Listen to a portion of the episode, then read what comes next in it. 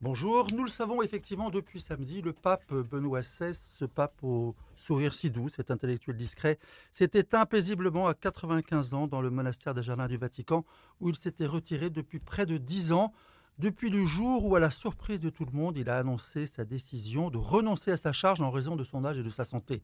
Cette renonciation, ce fut un coup de tonnerre, preuve peut-être qu'il n'était pas celui que l'on croyait connaître et que l'on qualifiait souvent peut-être trop souvent, de pape conservateur. Pour évoquer et rendre hommage à Benoît XVI, pour essayer de mieux comprendre sa pensée et sa personnalité, je vous propose un plateau spécial, une émission spéciale Benoît XVI, pendant laquelle nos invités se succéderont. Mais avant toute chose, Simon Tatro, quelques dates concernant Benoît XVI. Alors le pape Benoît XVI est né en Allemagne le 16 avril 1927, c'était un samedi saint. Le 29 juin 1951, il est ordonné prêtre en la fête de Saint-Pierre et Saint-Paul avec son frère. Sa devise épiscopale est collaborateur de la vérité.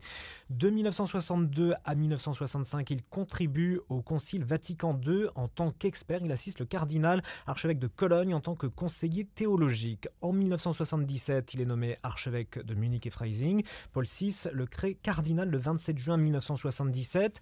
Il est appelé à quitter sa terre natale en 1981 quand le pape Jean-Paul II le nomme préfet de la Congrégation pour la doctrine de la foi. En 2002, le cardinal Ratzinger est élu doyen du Collège des cardinaux. Le 19 avril 2005, le cardinal allemand Joseph Ratzinger est élu pour succéder à Jean-Paul II. Il prendra le nom de Benoît XVI. Près de huit ans plus tard, le simple et humble serviteur de la vigne du Seigneur, c'est ainsi que Benoît XVI s'était présenté aux fidèles le 19 avril 2005, se retire. Le 11 février 2013, dans un geste historique provoquant une grande émotion, Benoît XVI annonce sa renonciation en latin à la fin d'un consistoire, estimant que son âge ne lui permet plus d'exercer adéquatement le ministère pétrinien. Voilà, merci Simon. Pour entamer notre discussion, j'accueille autour de cette table Jérôme Chapuis, directeur de la rédaction de La Croix. Bonjour Jérôme. Bonjour, merci d'être d'être venu de, si bon matin. J'accueille également notre éditorialiste Gérard Leclerc qui reviendra sur le grand théologien qui nous a quittés. Et puis autour de cette table, bien sûr, dans ce studio, Antoine-Marie Isoire, vous êtes le directeur de la rédaction de Famille Chrétienne. Et surtout, vous avez vécu 15 ans, ou presque plus de 15 ans. 18, 18 ans à Rome. et là, vous avez côtoyé de très près Benoît XVI. Bah, J'ai eu ce privilège, oui. Vous connaissiez la, petite maison dans laquelle il, vivait, qu'on qualifie aujourd'hui de monastère, cette petite maison. Le monastère dans, les jardins du Vatican. En haut des jardins, effectivement, je le connaissais un petit peu. J'ai eu l'occasion de m'y rendre une fois. Euh, avant la, avant l'arrivée de Benoît XVI, parce qu'après c'était euh, c'était plutôt euh, plutôt plutôt bien fermé. En revanche, j'ai eu le privilège, vraiment la grande grâce même en famille, avant de quitter Rome en 2016, donc il y a il y a, il y a 7 ans maintenant, 6-7 ans avant d'arriver à Famille Chrétienne après avoir fait tout le pontificat de Benoît XVI, puis le début du pontificat de, du pape Benoît, de, de Jean-François comme, comme, comme journaliste vaticaniste, d'être reçu par Benoît XVI, qui était donc retiré depuis trois ans déjà, et de passer en famille avec euh, mon épouse et nos quatre enfants euh, du temps, euh, tout près de la grotte de Lourdes, la reproduction de la grotte de Lourdes dans les jardins, du temps avec Benoît XVI. Et moi, ce qui me marque, pour commencer peut-être nos échanges, c'est justement la grande humilité de cet homme qui avait décidé de se retirer à la face du monde parce que objectivement, son objectif euh, de vie n'était pas d'être euh, à la tête de l'Église catholique, on en reparlera certainement pendant ces deux heures, euh, et que son objectif tout entier était tourné vers le Christ. Il suffit d'entendre, on l'a entendu il y a quelques instants, les dernières paroles de sa bouche au cœur de la nuit, recueillies par un, par un infirmier et, rapportées hier par Georg Genschwein, son, son secrétaire fidèle.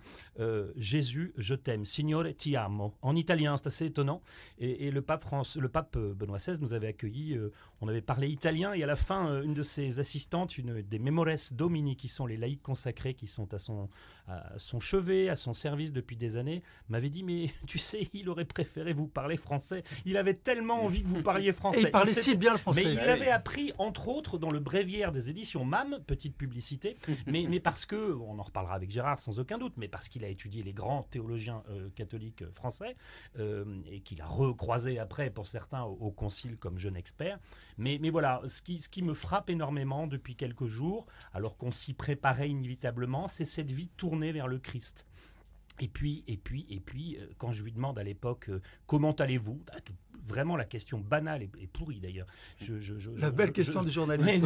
non, mais je savais pas. J'étais tellement étonné qu'il nous reçoit. Mais d'abord qu'il accepte, qu'il accepte parce qu'il recevait jamais avec chacun de mes enfants. De temps en temps, quelques-uns, chaque jour peut-être une visite par-ci par-là. Mais mais c'était et il, a pris le temps de demander à mes filles qui venaient de faire un camp guide comment allez-vous? Et comment s'est passé votre camp? Ah, il n'a pas fait trop chaud. Non è stato troppo caldo? Avec son petit accent bavarois. et mais vraiment une attention à chacun et donc à chacun et à travers chacun au Christ. Et là, je lui dis, mais comment allez-vous? Il me dit, comme un, comme un serviteur qui attend de rencontrer son Seigneur. Donc voilà qui est fait. Euh, je rends grâce à Dieu pour son pontificat et qui n'est pas un pontificat de transition. C'est son pontificat à lui qui est une transition dans sa vie, en revanche. comment, Jérôme Chapuis, vous qui êtes directeur de, la rédaction de la Croix, comment est-ce que vous qualifiez ce pontificat, justement? C'est un pontificat. En effet, je pense qu'on fait une grande erreur euh, en, considérant que c'est un pontificat de transition. Moi, je, ce que je retiens euh, de Benoît XVI, au fond, c'est le testament. Euh, par lequel il, a achevé sa vie, qu'on publie ce matin dans La Croix, que le, le, Vatican a publié samedi. Et je pense que ça résume beaucoup de choses de Benoît XVI. Il nous dit à nous, euh, chrétiens, restez fermes dans la foi. Restez fermes dans la foi, c'est tout Benoît XVI. Ça. D'une certaine manière, euh, on a un bon résumé de ce qu'il était, un homme ferme dans la foi, euh, mais dans, dans, le meilleur sens du terme. Euh, ferme dans la foi au Christ. Vous vous rappeliez ces, dernières paroles qui nous ont été euh, euh, révélées hier. la fermeté dans la foi, c'est une vertu, c'est une qualité qui, évidemment, aux yeux du monde, aux yeux d'ailleurs d'un certain nombre de chrétiens, peut parfois paraître un petit peu abrupte, parce que c'est aussi ça, on peut se le dire, qui a, été reproché à Benoît XVI. C'est une, forme parfois de, de, raideur qui était liée évidemment aussi euh, à sa fonction euh, de préfet de la congrégation pour la doctrine de la foi, qu'il a, placé par construction euh, dans une posture qui peut être perçue comme sévère. La fermeté dans la foi, c'est peut-être quelque chose qui peut être perçu comme sévère. Et puis il y a autre chose quand même. Il est le pape en 2005 qui il a un, très grand sens de, l'histoire. Il est le pape qui a assisté aux premières loges à l'effacement du christianisme dans la société européenne. Pense qu'on reparlera euh, du discours des Bernardins, qui est le discours, euh, au-delà d'être un discours de grand théologien, un, immense discours de, philosophe, c'est aussi un discours de, grand Européen. Quelqu'un qui est inquiet euh, pour l'avenir de l'Europe. Et c'est un pape inquiet, au fond. Un pape qui perçoit l'effacement du christianisme en Europe comme un drame euh, comme un risque euh, pour l'Europe. Et il ne le fait pas par conservatisme au sens pas on, le présente souvent comme attaché à la tradition mais on sait très bien euh, nous qui sommes autour de cette table qu'il ne percevait pas la, tradition comme quelque chose qu'il faut conserver pour la conserver.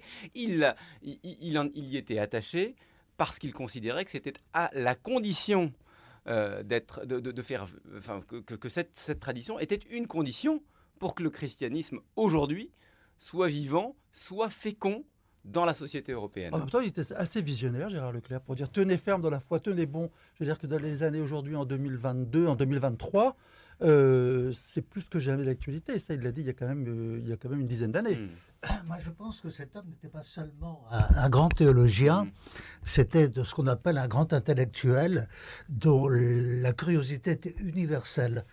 Moi, j'avais été très frappé dans certains de ses écrits euh, par la connaissance qu'il avait, par exemple, de la philosophie politique dont il parlait avec une maestria extraordinaire. Il l'a montré notamment dans ses interventions euh, au Bundestag, quand il est allé, un magnifique discours. De même en Angleterre, quand il est allé à Londres devant tous les anciens ministres, toute la, la classe politique britannique, il a fait un discours extraordinaire montrant à quel point il connaissait la tradition politique anglaise. Donc, euh, on l'a vu, euh, c'était l'homme capable de discuter avec Habermas, etc. Donc, c'était un homme extraordinairement, euh, à l'intelligence extraordinairement, comment, une acuité d'intelligence étonnante qui dépassait même son, son, son, domaine, son domaine à lui. moi, j'ai pas eu la chance comme notre ami Zohar, de, connaître personnellement le, euh, Joseph Ratzinger. Je ne l'ai vu qu'une seule fois. C'était avant qu'il soit pape. C'était je, corrige, vous avez dû l'étudier énormément. Donc je, voilà, moi je l'ai croisé, mais vous, vous l'avez travaillé. Euh, oui, c'est vrai. Vous voulez, pour moi, la disparition de Benoît XVI, c'est une épreuve. Hum. Je vais vous dire hum. pourquoi. Parce qu'il m'accompagne depuis le début de ma vie, pratiquement. Euh, j'ai le privilège ici de l'âge. La, la, première découverte que j'ai faite de Benoît de, de Ratzinger, c'est le Ratzinger du Concile. Mm. Il y avait 35 ans. Hein, et le, le, cardinal Frinks le choisit comme expert personnel. il se trouve qu'il va jouer un rôle considérable dans l'élaboration des textes les plus importants du Concile. C'est ce, jeune théologien de 35 ans. Et alors là-dessus, il, il, y a quand même un document extraordinaire. C'est les deux tomes de la biographie de Peter Zewald, qui a accompli un travail colossal de documentation. Il a été voir vraiment tous les témoins possibles, imaginables. Il a, il a travaillé tous les documents, etc. Et alors là, sur le concile, moi, il m'a appris des choses que je ne savais pas. Euh, je, enfin, je soupçonnais ne serait-ce qu'à cause des témoignages de Delubac et de Congar, l'importance qu'il avait eu dans, certaines commissions. Congar raconte dans son journal du Concile que quand il y avait une, difficulté, euh, de définition, etc. C'est Ratzinger qui, qui posait la bonne définition et tout le monde était d'accord. Mais Jean-Luc Marion raconte aussi, qui était à l'origine de, de, Communio en France, euh, avec d'autres, euh, raconte effectivement que Ratzinger, qui lui était pour la version allemande, qui était un peu la version de Communio évidemment, euh, raconte que souvent dans quelques discussions qu'ils avaient, de temps en temps on se retournait quand il y avait un problème, un conflit, vers ce jeune, ce jeune théologien aux cheveux déjà gris assez rapidement. Il nous raconte ça dans, dans le numéro de Famille chrétienne qu'on publie cette semaine. Et c'est assez touchant en disant, mais en fin de compte, il y avait cet homme-là, très discret. Et une fois de plus, on revient à ce que je disais au début, ce qu'on dit tous depuis tout à l'heure, c'est la discrétion, l'humilité de cet homme finalement là, qui s'efface derrière la douceur, Jésus. La douceur, parce qu'il a quand même été considéré souvent calomnié, ferme et euh, souvent critiqué, ferme et doux. Mais on, le dit souvent, hein, ce, pape, mais moi je trouve que ça, ça, ça, frappait quand on le voyait ou quand on l'apercevait, euh, cette douceur, ce sourire, cette, cette tendresse. Ce qui est assez frappant, moi quand on en parle avec des gens qui connaissent peut-être un peu moins l'Église, un peu moins que, que nous ici autour et, et que, que, nos auditeurs ce matin, c'est la, la, finalement le, la distance, et, il ne s'agit pas du tout d'une critique de ma part, mais de, de, perception de deux pontificats que sont celui de, de, Benoît XVI et de François. On me dit, oh bah François, c'est un pape qui est bon, qui est doux, mais, mais François, c'est un dur, parfois un peu violent, parfois un peu violent dans ses méthodes. Voilà, mais c'est un, une chance pour l'Église, c'est une évidence, mais, mais, mais, mais, voilà, ce sont deux, deux pontificats très différents, et en même temps, la perception est contraire. C'est qu'il n'avait pas, il pas le charisme de Jean-Paul II et le tempérament de, François. Non, mais en fin de compte, il va se transformer effectivement dans cette transition de, de 7-8 ans, pas plus de pontificat, et une transition pour lui, pas pour l'Église. Et alors moi, j'ai souvenir de cette mémoresse, euh, donc cette laïque consacrée qui travaillait chez Benoît XVI et qui, qui un jour descend de l'appartement, qui vient déjeuner à la maison, qui nous amène quelques cadeaux que recevait Benoît XVI, euh, voilà. Et c'était des cerises hein, et des, chocolats, c'était pas non plus. Et euh, on était tout touché d'avoir des, des, cadeaux qui avaient été promis au pape Benoît XVI et qui finalement arrivaient trop en abondance. Bon.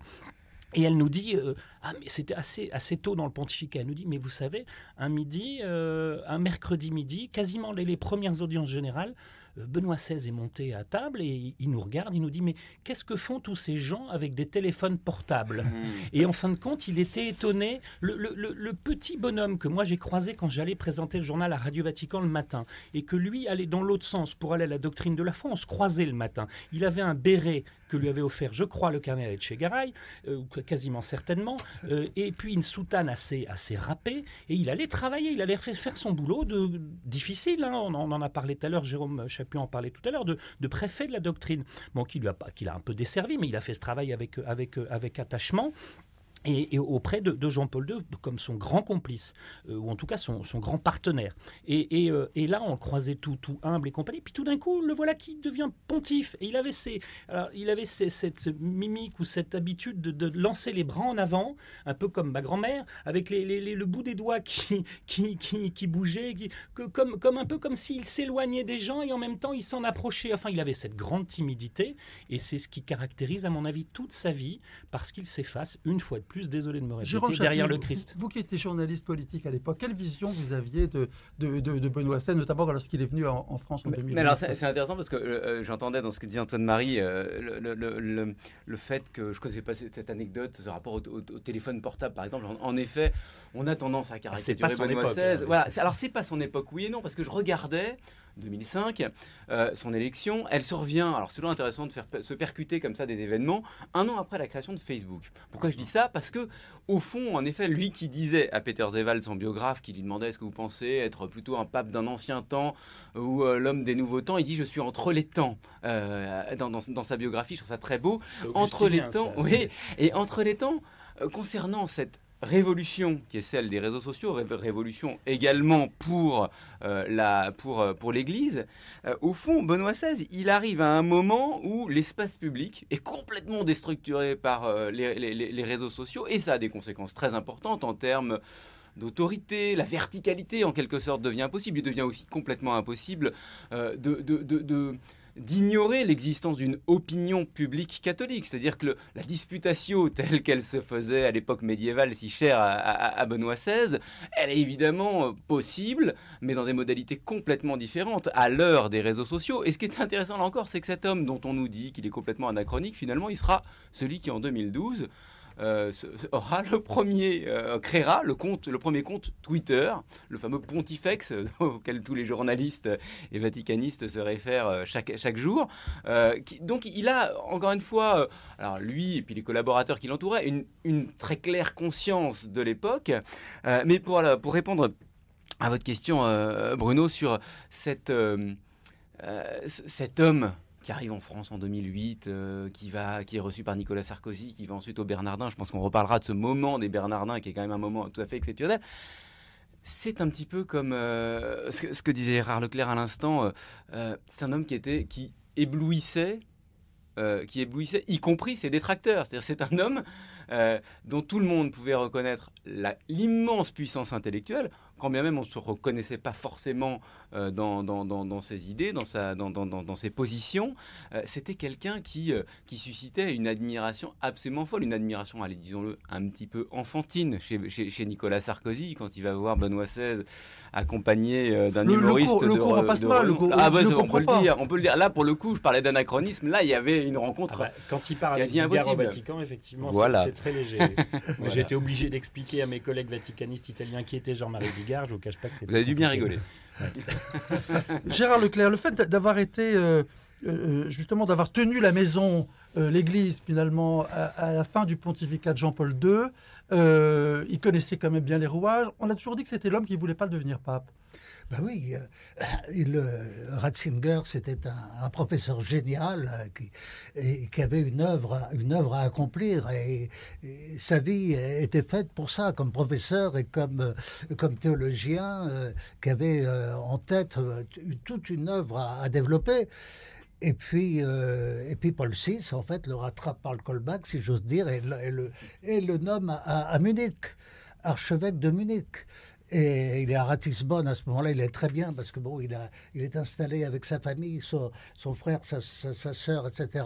Et tout. Et c'est un arrachement, même, je dirais, euh, personnel, familial. Le, le, et euh, ensuite, euh, enfin, il est, il est quand même, je dirais, archevêque de, la capitale de sa chère Bavière. Donc, il est encore dans son pays. Et puis, Jean-Paul II l'appelle à Rome. Moi, j'ai un souvenir personnel. Il se trouve que j'étais à Rome le jour même où Jean-Paul II recevait Ratzinger pour lui demander de prendre la congrégation de la doctrine de la foi. D'après ce qu'on m'a dit, dit en fait, euh, il a fallu qu'il insiste beaucoup, Jean-Paul II. Euh, ils se sont même peut-être vus plusieurs fois avant que la, avant que la décision soit prise. Et Jean-Paul II euh, expliquant à Ratzinger qu'il a absolument besoin de lui et que cette congrégation de la foi, c'est un poste stratégique fondamental, que c'est lui qui doit le prendre. Et, là, bon, il a raconté d'une façon très humoristique comment il avait été obligé de passer les, de passer les, de passer les Alpes et de, de se transplanter, de, de s'arracher à ses racines. Et on peut imaginer la même réflexion ou la même réticence, en tout cas, lorsqu'il ben, a été, lorsqu'il a été élu, pour le coup. Et au moment de... Il quitte Munich, on lui demande de, de, de, de prendre en charge le décret il, a, il a quand même 78 ans à l'époque. Il n'a qu'une envie, c'est de raccrocher le tablier, d'aller retrouver ses bouquins à la maison. Il a une petite maison qu'il attendait. Je vous démentirais, mais il me semble dans mon souvenir que euh, quand il raconte le, conclave, et il parle d'une guillotine qui va tomber dessus. C'est ce qu'il a raconté quelques jours plus tard quand il a rencontré ses compatriotes allemands. Et quelqu'un euh, raconte aussi des cardinaux. Logiquement, il ne devrait pas grand, sortir grand-chose d'un conclave. Mais on raconte d'abord que Bergoglio s'est retiré finalement, euh, alors que les voix commençaient à monter un peu plus en faveur de, de, Benoît XVI, enfin de Ratzinger, mais que Bergoglio petit à petit euh, se recule en disant pas maintenant, ou quelque chose comme ça, ou en tout cas en pleurant. En tout cas, on l'a dit, oui. Mais, mais surtout, il y a cette phrase que quelqu'un des cardinaux euh, confiera plus tard. Il entend euh, Ratzinger dire S'il te plaît, non. Et ça, c'est une, une fois de plus. S'il te plaît, c'est au Christ qu'il parle. Et c'est au Christ qu'il parle, une fois de plus. Et en fin de compte, il a accepté. Platchette, je, vraiment, il accepte et il prend le nom de Benoît XVI, qui n'est pas un nom anodin, parce qu'il sait que l'Église est en crise, que l'Église, et il va payer cher le prix de cette crise, hein, et des crises médiatiques qu'il va vivre aussi lui, en particulier, des crises de Vatilix, des révélations. Mais il prend Benoît XVI comme nom parce qu'il y a Benoît pour lui, le, fondateur du, monachisme occidental, qui compte énormément pour lui. Donc l'Occident, Benoît, la vie euh, monastique, on en, en parlait, on en reparlera sur les Bernardins. Et puis c'est Benoît XV euh, le prédécesseur, l'homme des grandes crises et de la grande crise. De la grande crise européenne. De, la grande crise européenne et de la guerre. On voit bien qu'il a pris sur lui quand même. On voit bien qu'il prenait, il prenait humainement sur lui pendant toutes les, premières années de son pontificat. Il y a un point comme ça qui rejoint. Rapidement, parce qu'on se retrouve tout à l'heure. Oui, Gérard C'est, euh, comment dirais-je, euh, Jean, Ratzinger est l'homme du débat intellectuel. Euh, prendre des décisions et prendre des décisions coercitives, c'est contre sa nature. Et pourtant, on a retenu ça de lui. Et ce débat intellectuel, on va en parler, on va en parler tout à l'heure. Euh, je rappelle, Jérôme Chapuis, Lacroix, Antoine-Marie Isoire, Famille Chrétienne, et puis notre éditorialiste euh, Gérard Leclerc. On se retrouve après 8 heures pour la suite de, ce débat et de cette émission spéciale Benoît XVI. émission spéciale, notre plateau autour de la table. Antoine-Marie Isoire, le directeur de la rédaction du journal Famille Chrétienne, Gérard Leclerc, notre éditorialiste, et puis Jérôme Chapuis, qui a la gentillesse de directeur de la rédaction du journal La Croix, qui a la gentillesse de venir également ce matin pour parler de Benoît XVI, cet hommage à Benoît XVI. nous avons évoqué tout à l'heure la douceur, le sourire, la tendresse de ce pape. Et pourtant, il était souvent et sans doute injustement critiqué. Alors, est-ce que Gérard Leclerc, vous pensez que c'est parce qu'il avait été le, gardien de la foi, c'est-à-dire le, le, préfet pour la congrégation de la doctrine de la foi? Est-ce qu'on peut dire, d'une manière un peu vulgaire, c'est le sale boulot dans l'Église? Ça veut dire que c'est le gardien du temple? Oui, euh, avec quand même une, euh, nuance importante quand euh, on est passé du Saint-Office à la Congrégation de de la foi. Dans l'esprit du pape Paul VI, il y avait aussi l'idée qu'il n'y avait pas seulement, je dirais, une question de police de la, la pensée, mais il y avait une sorte d'illustration de, la foi. Et je pense que le cardinal Ratzinger a été évidemment très très vigilant pour défendre, euh, la, pour défendre la foi, mais aussi il a toujours, euh, euh, comment dirais-je, voulu illustrer, illustrer sa pensée, l'enrichir. Donc il n'a pas tenu ce poste, je dirais, en, euh, en, sentinelle. Je ne sais plus que, son vous, aviez, vous avez évoqué tout à l'heure effectivement la réticence qu'il avait manifestée auprès de, du pape Jean-Paul II lorsqu'il l'avait fait venir depuis, depuis Munich pour, à, ce poste-là. Euh, il, n'empêche que euh, c'est un poste qui n'est pas facile. Oui, oui, oui. Moi, je me souviens d'avoir eu le témoignage de collaboratrice de, du cardinal Ratzinger euh, euh, qui, euh, qui, disait oui, on a, on a effectivement une mission qui n'est pas facile parce que nous avons une sorte de, comment dirais-je, de gardiennage et ça, c'est pas toujours très drôle parce que bon, il y a des choses contre lesquelles eh ben, il faut s'insurger, il, faut poser vraiment un barrage. et alors ça, je dirais, c'était un peu contraire au tempérament de, de Ratzinger qu'est l'homme de, de la réflexion, du débat intellectuel. moi, j'ai toujours été très intéressé par ses relations avec Kung parce qu'avec euh, le désaccord est apparu euh, assez vite, mais euh, Ratzinger s'est toujours arrangé pour, pour, ménager un espace de dialogue avec lui. Et, c'était vrai pour n'importe qui. On m'avait parlé, on m'avait dit, par exemple, Ratzinger s'était intéressé à la pensée de Dreverman. vraiment, on ne pouvait pas plus opposer à, opposé à Ratzinger que, que Dreverman, mais il étudiait une pensée qui lui était contraire et, ça l'intéressait, en fait, tout l'intéressait. Or, euh, on lui a imposé une fonction d'autorité qui n'était pas dans son tempérament et qu'il a exercé avec, euh, avec un certain héroïsme. Antoine-Marie ben, Pour compléter euh, ce que disait Gérard Leclerc, je crois que sa, rigueur euh, dont, vous parliez tout à l'heure, sa, sa, fermeté, son inquiétude, qui est un mot qu'on a utilisé dans, dans, la première partie de cette émission, je pense proviennent en particulier de, ça, de son enfance. Euh, en Bavière, de, sa, de ce qu'il a vécu euh, pendant la Seconde Guerre, euh, des affres de la, de la, Seconde Guerre mondiale, de son enrôlement de force de, par ses parents, par son père dans, dans les jeunesses hitlériennes, très bref, ma foi, et dont on a pourtant beaucoup, beaucoup, beaucoup trop parlé. et, et, et, parce que bah, voilà, c'était le cas de, de, tous les gamins de son âge et que ça a été pour lui à contre-coeur et, surtout assez rapide et assez bref. et puis, il a voulu s'en débarrasser. Il a voulu, complètement. Et puis, euh, et puis euh, de, sa, de, sa, de son compagnonnage avec un pape polonais, euh, qui lui aussi avait vécu de l'autre côté ces, ces, ces, événements mondiaux tragiques. Et donc voilà, cette inquiétude, elle vient de là. Et alors je voudrais rappeler, parce qu'on parlait un petit peu de la France déjà en, en pointillé de, de, sa présence en France, on parlera évidemment de ce grand voyage de, de, de 2008, mais il y a un voyage qu'on oublie de temps en temps, qui est un voyage à Caen en 2004, euh, qui est presque, je crois, son dernier passage en France euh, avant d'être élu. Il est cardinal, euh, enfin, il est cardinal et, préfet de la Congrégation pour la doctrine de la foi. Et Jean-Paul II l'envoie à Caen du fait de sa, justement, de cette préoccupation pour, pour la paix en Europe. Il l'envoie pour le 60e anniversaire du débarquement allié en Normandie.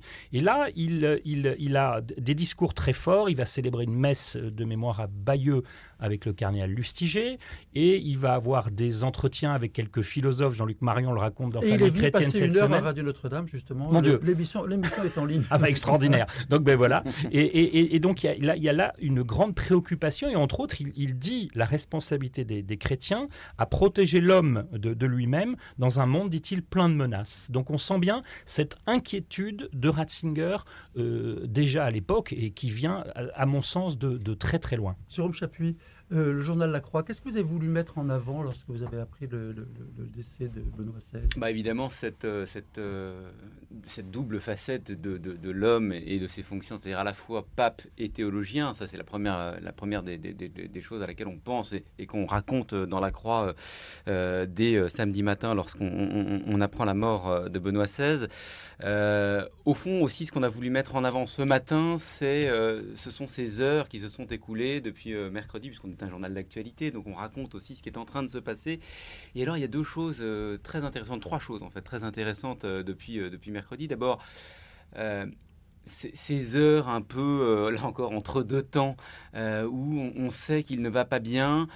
beaucoup de choses se passent parce qu'on est dans cette situation tout à fait inédite où le, le, Vatican et donc un pape, François, qui va devoir célébrer les obsèques euh, de, son, de son prédécesseur. C'est inédit dans l'histoire. Oui, ce qu'on sait, c'est que depuis huit jours, grosso modo, on avait été alerté, nous, dans les rédactions par Radio Vatican et par le Vatican, comme quoi ça, ça n'allait pas très fort. Mais, mais il y a du flottement, et d'ailleurs, on, raconte cette, cette réunion euh, secrète euh, qui est, qui est convoquée à l'initiative de, du cardinal Paroline, le secrétaire d'État, mercredi, dès mercredi, pour essayer de comprendre comment est-ce qu'on va, voilà, pour essayer de, de, caler ce qui, va, ce qui va devoir être, être calé. Il y a autre chose aussi qu'on raconte ce matin, c'est là, finalement, la nouvelle phase du pontificat qui s'ouvre à partir d'aujourd'hui. Vous savez, euh, euh, le pape François a évoqué plusieurs fois la possibilité de démissionner, mais jusqu'à présent, il a toujours dit qu'il se l'interdisait parce que, euh, disait son entourage, Deux papes, ça fait déjà beaucoup. Trois papes, vous imaginez bien que c'est un peu compliqué. Là, aujourd'hui, cette possibilité va s'ouvrir. Alors, à certaines conditions, on dit beaucoup que le pape François veut codifier,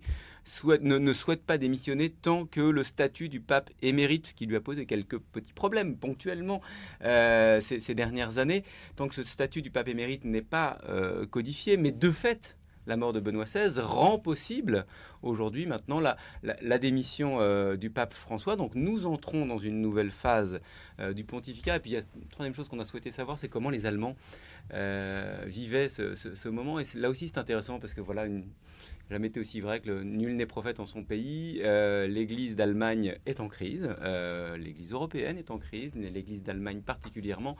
Et vous lirez ce matin dans la Croix le fait que ben, les Allemands, et notamment à Munich, on est allé à Munich, voilà, vivent euh, la mort de Benoît XVI peut-être comme une page qui se tourne, mais qu'ils avaient déjà euh, un peu tourné.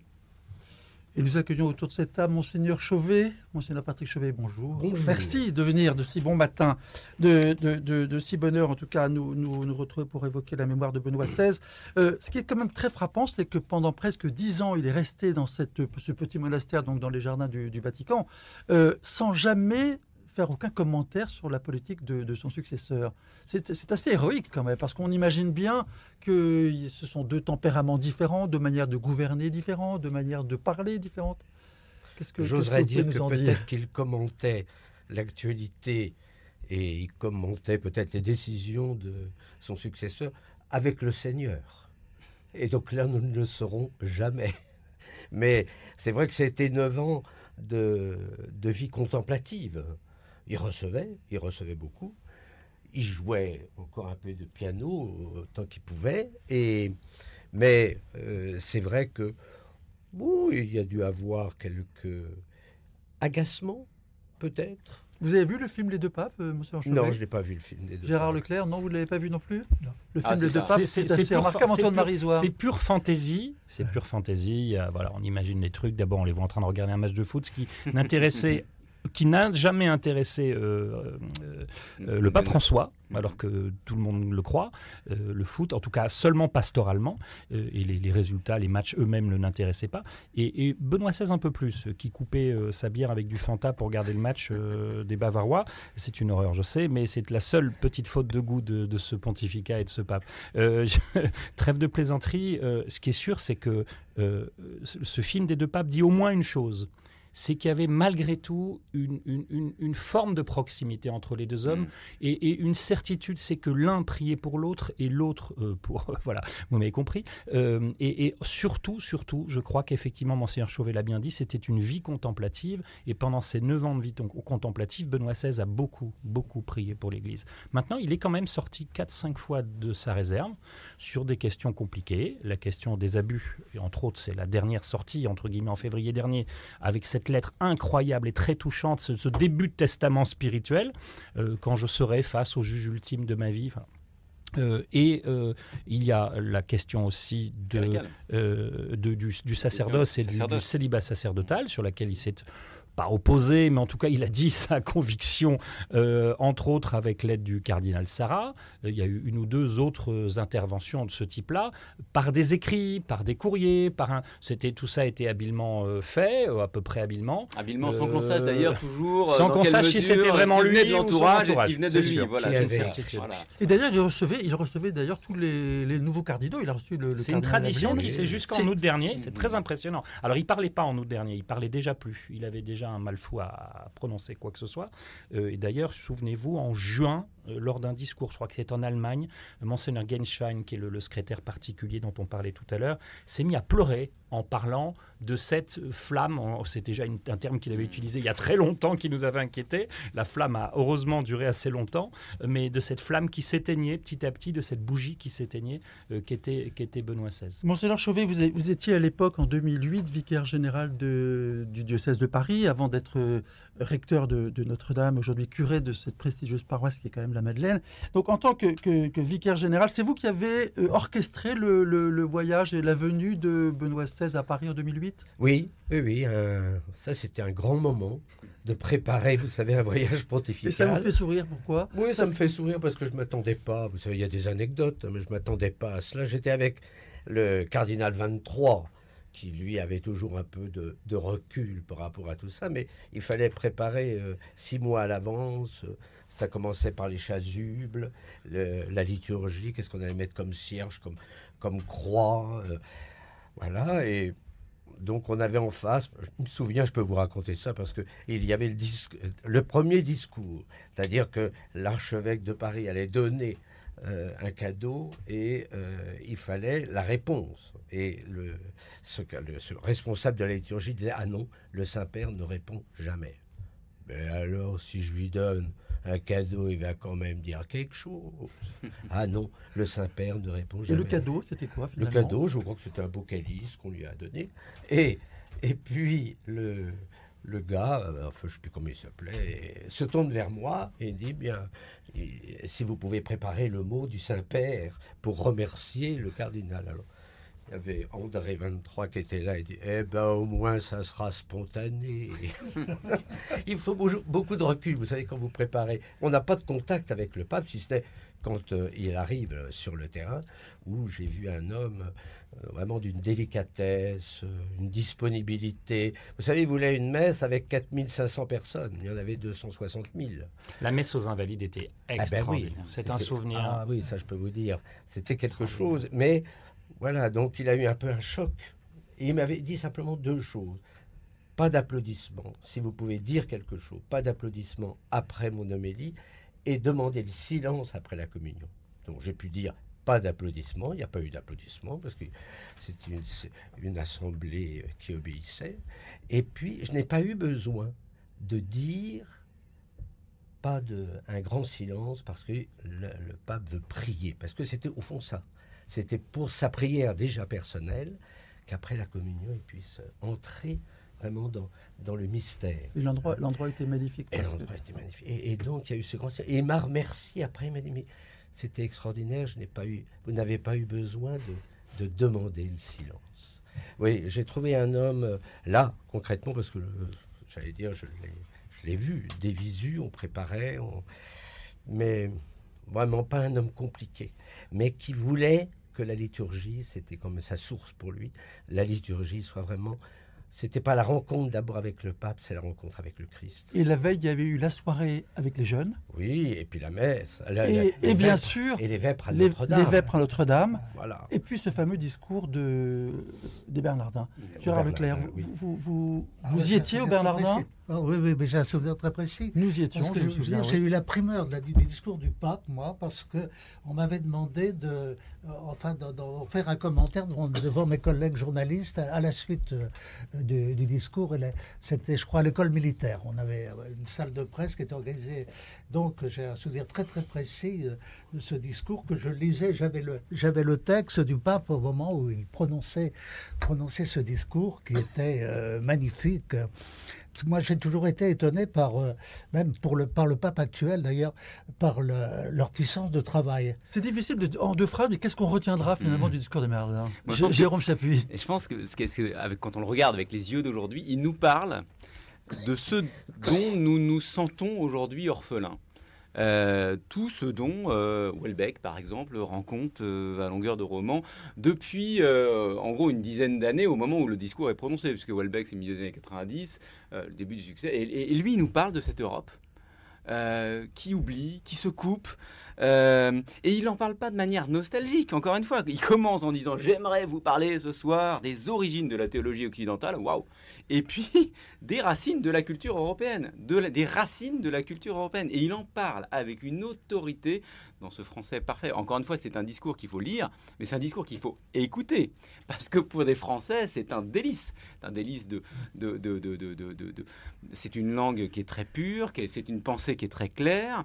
Et il nous parle, encore une fois, de, on parle de cette inquiétude, l'inquiétude de Benoît XVI, mais qui est une inquiétude qui n'est pas... Euh, euh, encore une fois, qui n'est pas nostalgique. Il faudrait, il faut pas chercher à enfermer ce pape dans ce qu'il n'était pas, c'est-à-dire quelqu'un euh, qui nous parle d'un passé révolu. Non, il nous dit voilà ce qui nous fait vivre aujourd'hui, ce qui peut encore nous faire vivre aujourd'hui, ce qui peut vous faire vivre vous Européens aujourd'hui, ce qui a fondé la culture de l'Europe, c'est la recherche de Dieu. Voilà, c'est la disponibilité à, euh, à écouter Dieu. Voilà. Et si vous coupez de ça, vous allez avoir de gros problèmes. Grosso modo, c'est à peu près ce qu'on peut retenir.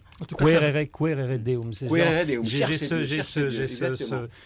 ces quelques ces deux mots en latin qui résonnent en moi dans, dans les hmm. qu'on a entendu au Bernardin. C'était c'était extraordinairement fort hmm. et, il nous redit là aussi son inquiétude effectivement. Quelques mots parce qu'on n'en a pas parlé, c'est vrai que le temps passe vite. Ratisbonne, oh ça a été quand même finalement une grande... En tout cas, ça, a été l'objet de, nombreux commentaires, euh, des, plus, des plus violents parfois. Ah bah oui, il y a eu des suites euh, tragiques même.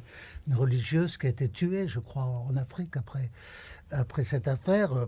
Le, monde musulman s'est ému de, de, ce discours. On a, on a reproché à, au pape euh, Benoît une certaine maladresse, etc. Bon, ceci dit, il faudrait relire de près ce discours parce que c'est le fond c'est le fond qui compte. Et dans, qui compte et dans, ce discours, le pape, il a quand même avancé des choses très très importantes, notamment euh, sur, euh, je dirais, la liberté de conscience et, le, et, la foi. On a souvent sorti quand même ces, propos de leur contexte, euh, les propos de, Benoît XVI. Oui, bien sûr. Le, et surtout, on ne fait pas l'effort. Enfin, quand même, je, m'attaque à ma propre profession. Hein. Souvent, euh, souvent, on ne fait pas du tout l'effort de, comprendre, de comprendre des textes qui sont, euh, qui sont difficiles. Euh, je me souviens que le, le cardinal Lustiger qui, était archevêque euh, émérite à ce moment-là, avait tenu à faire une mise au point dans le monde. Euh, notre confrère euh, disparu Henri Tinck, je me souviens, j'étais témoin de la scène à Notre-Dame où, où l'échange entre Henri Tinck et, le cardinal Luciger sur le discours de Ratisbonne, parce que Luciger voulait vraiment mettre les choses au point en disant oui, il y a, des choses importantes qui ont été dites par le pape. Il faut dire que ce, qui n'était pas, ce qui n'était pas si simple, Jérôme Chapuis, c'est qu'on sortait aussi d'un pape euh, Jean-Paul II très charismatique, très politique, très médiatique, très... Et, euh, on se retrouvait face à un intellectuel beaucoup plus, sans doute, profond, euh, intérieur, subtil. Alors, je connais moins le, discours de Ratisbonne. Ce qui est sûr, c'est que c'est un, c'est, un malentendu. Il y a un malentendu, et au fond, ce, qui, ce, qui, est frappant chez, chez, Benoît XVI, c'est qu'il a été aussi, pour une part, le pape du malentendu entre les médias et, l'Église. non pas parce qu'il y avait de la mauvaise volonté d'un côté ou de l'autre, il y avait sûrement une forme de rapidité. on est dans une société qui s'accélère à ce moment-là, le monde médiatique s'accélère considérablement, donc en effet, on va sans doute moins regarder, chercher la nuance, la complexité. Mais au fond, euh, ce, pape, cet intellectuel d'envergure, était en effet, de ce point de vue-là, sans doute, on va dire, anachronique, au sens où euh, il n'y avait pas de possibilité de rencontre entre une pensée aussi subtile et ce monde médiatique qui était en train d'émerger, qui était celui de l'information continue et des réseaux sociaux, et qui faisait que pour un malentendu, encore une fois, il pouvait y avoir des conséquences absolument dramatiques. Gérard Leclerc le rappelait, ça s'est quand même soldé par la mort d'une religieuse en Afrique, cette affaire-là. Mais il y, a eu quand même, parce qu'au Bernardin, c'était quand même devant un public d'intellectuels qui avait, lui, apprécié les propos avec toute leur subtilité face à des journalistes que nous étions, peut-être un peu moins aguerris ou un peu moins réceptifs, euh, Marie moi je, moi, je pense à une autre, euh, une autre, euh, un autre fait marquant du pontificat, qui est cette fameuse phrase euh, sur la question du préservatif et de la lutte contre le sida. C'était en, en nous envolant pour le Cameroun. et, et il va pardon pour cette expression, mais il va, il va bousiller son, voyage tout entier parce que euh, il y a cette maladresse politique peut-être ou de communication en tout cas une fois encore, mais parce qu'une fois encore on va retenir 3, 4, 5 mots d'un discours euh, et d'une intervention devant la presse là dans l'avion. Alors François aura euh, intelligemment compris après que même si parfois il y a, quelques il y a quelques dérapages, mais qu'il vaut mieux le faire à la fin du voyage qu'au début. Et en l'occurrence là, il va il va flinguer le voyage au Cameroun puis en Angola, le pauvre parce que euh, moi j'ai vu des journalistes pleurer en disant mais avec leur rédaction, un concurrent euh, d'une grande radio d'information française, dire au bout de cinq jours mais ça suffit, arrêtez de me parler du préservatif. Le pape maintenant il est en Angola, on a déjà fait trois jours, il est allé voir les malades du sida, il a bien expliqué, écoutez exactement ce qu'il a dit. Un journaliste d'une radio euh, généraliste, hein, pas, pas un petit cateau bon teint, non non, qui dit à France Info pour ne pas la nommer, dit mais arrêtez, ça suffit, on va pas encore parler de ça, c'est fini. On est arrivé en Angola, le pape est en train de rencontrer les pauvres, les ceci, les cela. Et donc euh, euh, ce voyage a été facilement, enfin en tout cas bien, bien, bien, bien amoché à cause de cette petite phrase. Et c'est triste parce que là, une fois encore, on y revient, c'est par amour de la vérité de la vérité. Et cette vérité, médiatiquement, elle est parfois pas très simple à entendre, mais dans ce discours euh, au Bernardin, euh, euh, dans, ce discours à Ratisbonne, pardon, sur, la, sur le rapport entre violence et histoire, entre, foi, entre violence et islam, entre foi et raison plus largement, et aussi en allant au Cameroun sur la question du sida, le pape est beaucoup plus complexe que ça et dit, et dit bien en, dans l'avion en allant au Cameroun l'importance d'être auprès des malades, l'importance, enfin, ça va beaucoup plus loin que ça. Donc il faut faire attention à lire tout Benoît XVI, à lire tout Ratzinger, mais on n'est pas couché, hein, parce que c'est un enseignement incroyable. Mais son vrai magistère, une fois de plus, c'est le magistère de l'amour. C'est le magistère de, celui qui nous approche du Christ. Et moi, une fois de plus, je reviens à ce que je disais il y a une heure, c'est ce qui, nous, c'est ce qui, qui me marque le plus. Euh, c'est le vrai magistère de ce pape, qui n'est pas un pape de transition, mais pour qui le pontificat était une transition. Voilà, ils nous reviendront sur toutes ces, toutes ces questions, notamment son amour pour la France et pour la langue française, notamment avec vous, Monseigneur Chauvet. Donc nous nous retrouvons après le flash de 8 heures euh, autour de cette, ce plateau spécial, hommage à Benoît XVI, donc entre, entre, entre 8h et 8h30. À tout de suite. Et retour sur le plateau spécial euh, hommage à Benoît XVI avec autour de cette table Monseigneur Patrick Chauvet, Antoine-Marie Isoire, le directeur de la rédaction de Famille Chrétienne, et puis vient de nous, nous, rejoindre euh, Jean de Saint-Chéron, qui est, on peut dire, vaticaniste, qui, devait venir aussi pour euh, évoquer un, livre sur Sainte Thérèse, et nous en, nous en reparlerons certainement dans les, dans les jours qui viennent. Je voudrais qu'on revienne euh, autour de, Benoît XVI et de cette visite en France, avec notamment cette soirée pour les jeunes. C'est vrai qu'on on a assez rarement finalement associé Benoît XVI à la jeunesse. Et pourtant, on en reparlera tout à l'heure. On a le souvenir de quelques JMJ, moi personnellement, et Cologne et Madrid, où ça a été une vraie, très très belle rencontre et pour lui une immense joie. Euh, à l'occasion de cette, cette visite en 2008, il y a eu cette soirée pour les jeunes. Monseigneur Chauvet, vous y étiez, c'était juste après les, les, les Vêpres à Notre-Dame. Il a rencontré les jeunes pour, à l'occasion d'une veillée de prière. C'était ça, euh, j'allais dire, la première rencontre, c'était à la sortie de, euh, de la cathédrale. On avait fait un petit podium et là, il a été accueilli par tous les jeunes. Ce qui, j'allais dire, non pas la décontracté parce qu'il était plutôt, euh, il était tout à fait à l'aise, mais il a senti comme un, j'ai trouvé comme une sorte d'appel à, à, retrouver après tous ces jeunes. Et c'est vrai que ça a été un moment pour lui fort. Alors, c'est vrai qu'il n'était pas très démonstratif. Autant euh, Saint Jean-Paul II était un acteur, lui était un professeur. Bien que je pense que pour être un bon prof, il faut être un peu acteur. enfin bon, ça c'est une autre question. Mais c'est vrai qu'il était plutôt d'une douceur réservée. Et quand il salue, euh, quand il salue, c'était étonnant. Enfin, il avait les mêmes gestes. C'était pas démonstratif. C'était pas euh, Antoine Marie on, l'a dit plusieurs fois. C'était pas, c'était pas son, son charisme premier. En tout cas, on sentait qu'il faisait un vrai effort. Et parfois, je prenais au jeu. Jean Saint-Chéron, vous vous souvenez, Cologne, les GMJ de Cologne, on a senti chez lui une joie très profonde et très finalement un, naturel assez, euh, assez touchant. Oui, absolument. Moi, c'est euh, un de mes premiers euh, grands souvenirs d'expérience d'église, comme on dit, parce que j'avais 19 ans. je me souviens être allé avec une petite délégation du 16e arrondissement de la rue Cortambert au JMJ de Cologne en 2005. C'était une période qui n'était pas évidente pour ma, vie de foi. C'est, c'est l'âge où je commençais euh, à décrocher un petit peu de la messe dominicale euh, euh, avec mes, groupes de copains un peu trop à la mode. et puis de, ces JMJ de Cologne m'avaient un peu, un peu déprimé les premiers jours. Il pleuvait beaucoup, on mangeait des très mauvaises saucisses sous plastique, les Ferdifux. Je me souviens, on en a reparlé pendant des années.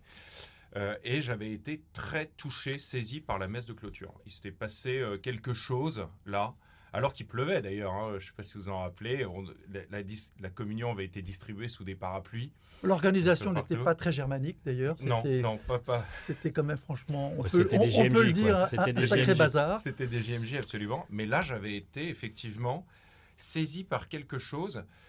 Et en fait, je m'étais interrogé sur la manière dont j'avais reçu, euh, en fait, euh, quelques mois plus tôt, en réalité, l'élection euh, de, ce, de ce nouveau pape, parce que je l'avais mal reçu, je pense, cette élection, un peu comme, comme, comme beaucoup. Hein.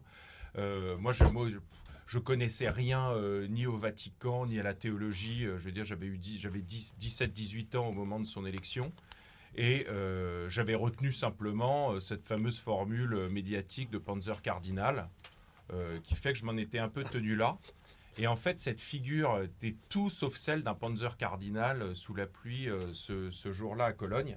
Et je pense que c'est grâce, entre autres choses, hein, mais cette rencontre m'a permis de, de considérer que, que ce que me disait, disons, le bruit de la masse depuis son élection était pas forcément justifié, correspondait pas à l'expérience réelle que je faisais devant cet homme doux et humble, que j'avais vraiment, pour le coup, vu comme ça sans même bien le comprendre. Et du coup, je crois que ça m'a aidé à lire ces textes. Et les jeunes, les jeunes avec qui vous étiez ont été touchés par effectivement ce. C'était assez divers parce qu'il y avait, euh, il y avait des, il y avait la bande des scouts, je dirais. Alors eux, ils étaient acquis à la cause évidemment. Moi, j'étais routier à l'époque. C'était mes copains cathos plutôt euh, côté euh, tradi. Et puis il y avait aussi la bande de ceux qui, comme moi, avaient commencé à faire la fête et à à décrocher un peu de la messe dominicale, mais j'étais resté au routier. Hein. J'avais, j'avais, d'ailleurs, le scoutisme m'a un peu accroché à la fois à cette période-là, mais enfin bon, c'est autre chose.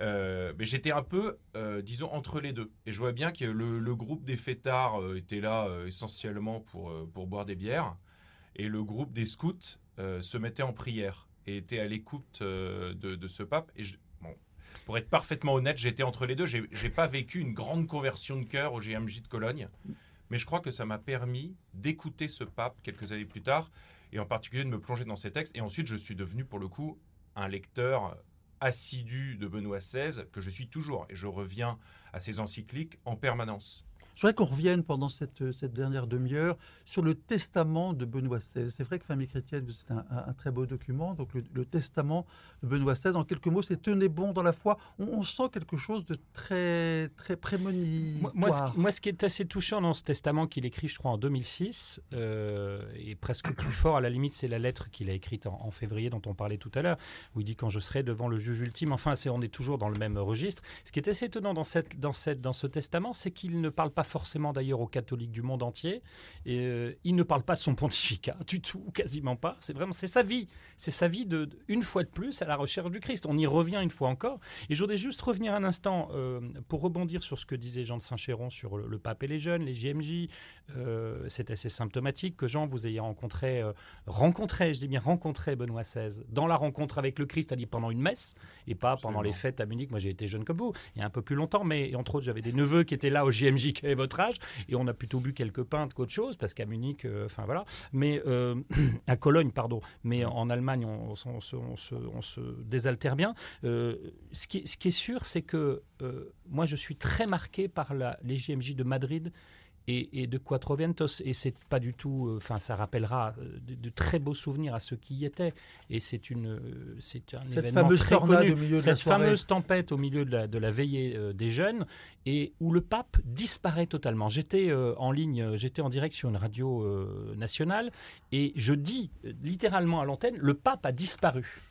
Et là, je sens un vent d'inquiétude, euh, au-delà du vent et de la tempête, où les hosties ont valdingué, euh, les où la calotte s'est envolée. Tout, est parti, oui, mais le pape a disparu. C'est-à-dire mmh. qu'on n'a pas vu pendant un instant, au moment de la tempête, que ses, ses, plus proches collaborateurs lui disent il faut sortir, il faut aller vous mettre à l'abri.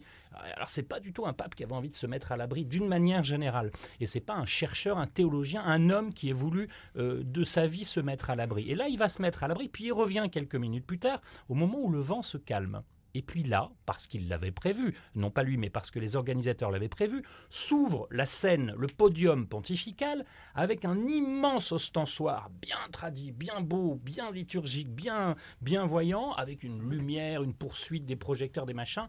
Mais c'est pas ça qui est le plus impressionnant, c'est le silence de ces gamins, de ces jeunes, de ces grands qui étaient là, à genoux, devant Jésus, dans le silence, qui ont commencé par applaudir Benoît XVI pour le remercier d'être revenu, d'être et qui lui dit maintenant on va se tourner ensemble vers Jésus. Et merci d'avoir tenu ferme dans le silence et dans la tempête. Eh bien, ce discours de Benoît XVI, ce testament spirituel aussi, nous dit tenez fort dans la tempête. Et la tempête, on va pas y revenir beaucoup, mais on sait très bien autour de cette table, et vous qui nous écoutez, de quoi on parle aujourd'hui dans notre Église et dans notre monde, qui fait face à pas mal de vents contraires là aussi. Voilà, tenez bon dans la foi, ne vous laissez pas troubler. Je voudrais qu'on donne la parole à Denise Dumoulin, qui est au téléphone avec nous, qui est une journaliste bien connue de la maison, Donc ne vous laissez pas troubler. Benoît XVI, il vous a, il vous a inspiré, il vous a, Denise Dumoulin? Oui, Bruno, bien sûr. pour moi, c'est d'abord, certes, le grand théologien qu'on a évoqué, mais c'est surtout un homme qui avait une bonté, un rayonnement. Moi, ce qui m'a beaucoup frappé quand il était notamment venu à Notre-Dame et au discours des Bernardins, euh, quand euh, le pape euh, Jean-Paul Ier, Jean-Paul II, déjà deux hommes très différents, et Benoît XVI derrière. Jean-Paul II, il passait surtout les, ne parlons pas des dernières années, mais il serrait une main et regardait déjà avant. Et Benoît XVI, quand il rencontrait quelqu'un qui serrait une main, il y avait un regard d'une profondeur extraordinaire. Alors moi, ce qui me frappe beaucoup aussi, c'est le fait qu'il soit parti le jour d'un de ses grands prédécesseurs, la Saint-Sylvestre, et puis au moment où Thésée avait ce grand rassemblement en Allemagne, à Rostock, et où bien sûr on priait pour lui.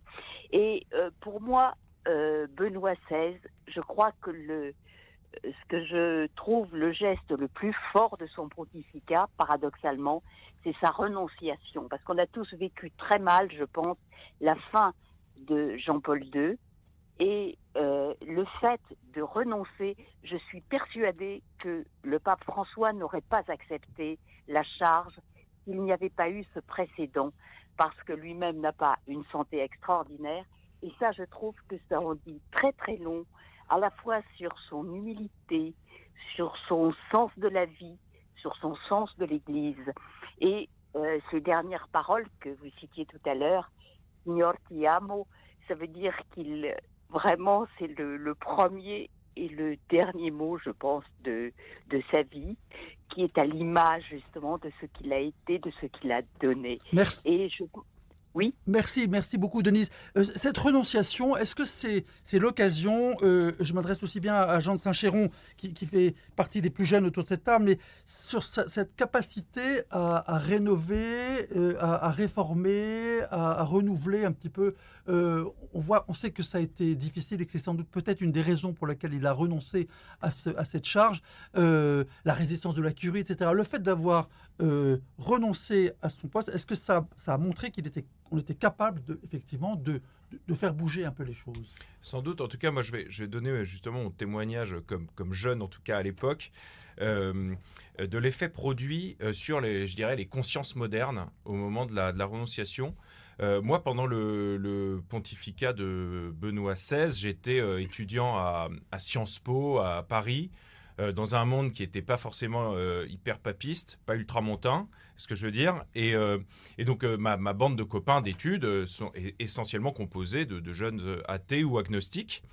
et je me souviens que c'est un pape dont on parlait pas énormément en réalité, parce qu'il faut vraiment s'intéresser à la chose théologique pour, parler de Benoît XVI. C'est pas une star à Jean-Paul II, hein, dont on pouvait parler, euh, ou même le cardinal Lustiger, vous voyez, donc presque on parlait plus à Paris.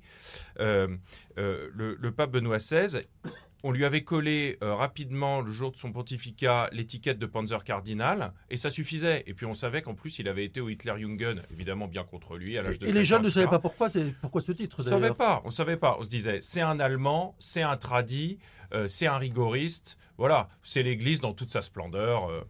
Euh, et, et je me souviens très bien, alors là pour le coup je m'en souviens extrêmement bien, qu'au jour de sa renonciation, ces mêmes copains assez anticléricaux, assez moqueurs, tous, soit se taisent, soit disent à quel point ils sont impressionnés, éberlués, qu'un homme de pouvoir, en plus du grand édifice du pouvoir temporel qui était à leurs yeux l'Église de Rome, lâche sa charge, et renonce à la gloire, renonce aux honneurs, renonce au fait de tenir les rênes jusqu'au bout. Et, je, pense que pour une part, on parlait de son testament tout à l'heure, mais il y a quelque chose de son testament en fait là-dedans. Par ce geste, il, montre en acte le détachement radical des, biens matériels et de la gloire mondaine, on pourrait dire, euh, qui est sans doute dans le christianisme ce qui impressionne le plus le monde, puisque le monde n'a que ça, ne peut s'agripper qu'à ça, puisqu'il ne croit pas à l'éternité. Et en fait, ce genre de geste est un, est un témoignage, en particulier pour les non-croyants, je crois. Monseigneur Chauvet, on, on, sait que le, pape Benoît XVI était euh, attaché à la, à, la, forme traditionnelle, à la messe traditionnelle. pour autant, c'était un tradit, comme on dit? Alors, essayons de voir qu'est-ce que nous mettons derrière le mot tradition.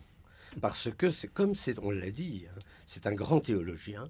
Le propre du théologien, c'est à la fois de s'appuyer sur l'écriture, parce que c'est l'âme de la théologie, et en même temps de respecter la tradition, parce qu'il n'y a pas de rupture dans la tradition. Or, il a dénoncé, c'est vrai d'abord, une rupture qui s'est passée dès la fin du Concile. D'ailleurs, il l'avait déjà noté dans son journal, dès la fin du Concile, il a vu un dérapage et il a vu une, une rupture dans l'interprétation, dans l'herméneutique et il pense que c'est la liturgie qui est le lieu source et qui permet de retrouver cette unité.